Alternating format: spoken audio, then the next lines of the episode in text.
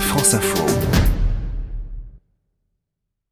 Il faut être lucide, le grand boom censé accompagner la Ryder Cup remportée en septembre par l'Europe au détriment des États-Unis sur les fairways du golf national de Saint-Quentin en Yvelines n'a pas eu lieu. L'ambiance, le succès médiatique de l'événement en termes d'exposition, la fréquentation touristique en forte hausse pour le secteur golfique sont incontestables, mais le nombre de licenciés en France a augmenté de moins d'un pour cent pour s'établir à 412 727. Ce début d'année est toutefois intéressant, souligne Olivier Denis En charge du marketing et de la communication à la FF Golf. Tous les clubs euh, formateurs de golfeurs nous ont fait part d'un fort frémissement et d'une affluence de nouveaux golfeurs, parce qu'on est quasiment à 10% de création de licences en plus par rapport au chiffre de l'année dernière.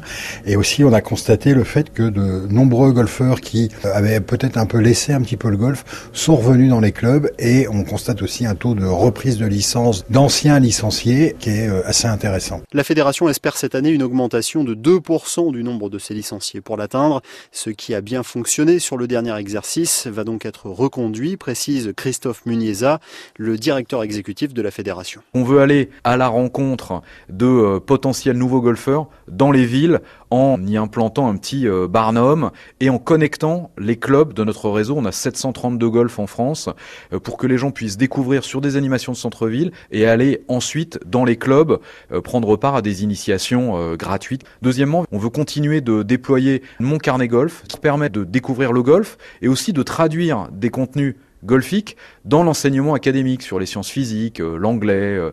Sur la période 2012-2018, on a pu initier 45 000 enfants de CM1, CM2 et on veut continuer de le développer avec en perspective les JO de 2024. Autre axe de développement, la poursuite de la création de petites structures un peu partout en France. Sur le plan sportif, l'émergence d'un grand joueur qui pourrait servir de locomotive se fait toujours attendre, même si l'on constate que la Suède et l'Espagne ont perdu des licenciés malgré la présence de joueurs de premier plan dans leur rang. Ce à Dubaï sur le Tour européen. Après deux tours hier soir, Mathieu Pavon était cinquième à deux coups de l'Australien Herbert en tête. Romain Langasque douzième à quatre coups et Victor Dubuisson 56e à neuf coups pour son grand retour.